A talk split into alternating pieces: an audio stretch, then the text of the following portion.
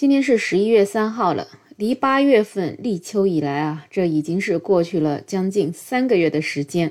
可是这天气啊，却还跟夏天一样。今天中午跟同事走路出去吃了一顿饭，结果这路给走的真是汗流浃背，就觉得自己的衣服啊穿的是太多了。其实也就穿了一件长袖衬衫而已。每次看到十一月份，我总是想起很多年以前在北京的一次经历。那一天应该是十一月初，我借了一辆自行车去环游北京城，结果骑着骑着就下雪了。所以在我的印象里面，十一月份就是一个已经会变冷的天气，至少它应该像个冬天了。可是如今这冬天像夏天，这到底是咋回事儿了？根据中国气象爱好者的报道呢？我们刚刚经历了有气象记录以来最热的十一月一号。根据气象监测显示呢，十一月一号的时候，黄河流域、淮河流域、海河流域以及长江流域多地极端偏暖。全国有十一个省级行政单位打破了全省纪录，有七百零五个国家气象站打破或打平了十一月纪录，占全国气象站的总数三成。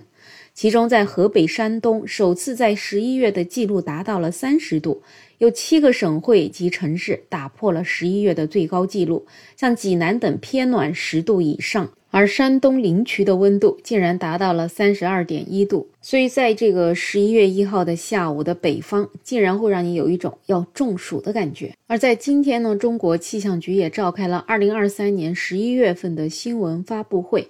国家气候中心副主任贾小龙介绍，十月全国天气的气候特征就是气温偏高，降水偏少。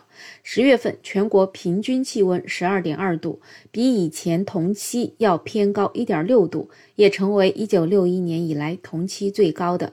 然后全国大部分气温都是偏高或者接近常年同期，其中呢，东北地区的大部分，还有山东大部分、内蒙古大部分、新疆大部分等地的偏高温度达到了二到四度。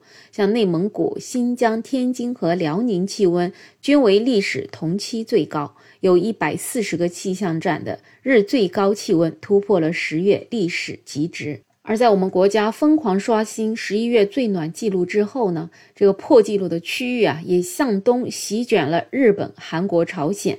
日本从北海道到九州岛，总计有三百零三个气象站打破了十一月的高温记录。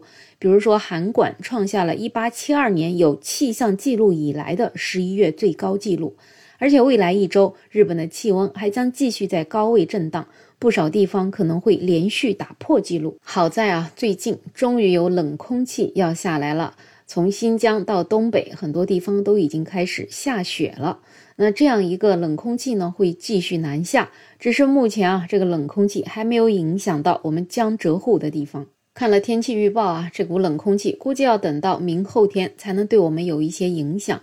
可是啊，这个整的总降幅估计也就十度左右，也就是说，原来接近三十度的温度降完了温，也就还在二十度。所以你看看这天气，它的温度啊还是下不去。而对于川渝云贵来讲，也是有一些象征性的北风和降温，也就是做做样子而已。而华南和福建大部呢，在十一月六号之前都不会有明显的降温，甚至可能会更加的热。所以未来这几天啊，像福州和广州的人民还有望再度体会酷暑的感觉。为什么今年到十一月份还这么热呢？中国气象台首席预报员方冲他解释。各地的气温偏高，背后最主要的原因当然还是冷空气偏弱。最近呢，因为极具冷空气的极涡比较偏北，冷空气比以前呢就会显得偏弱。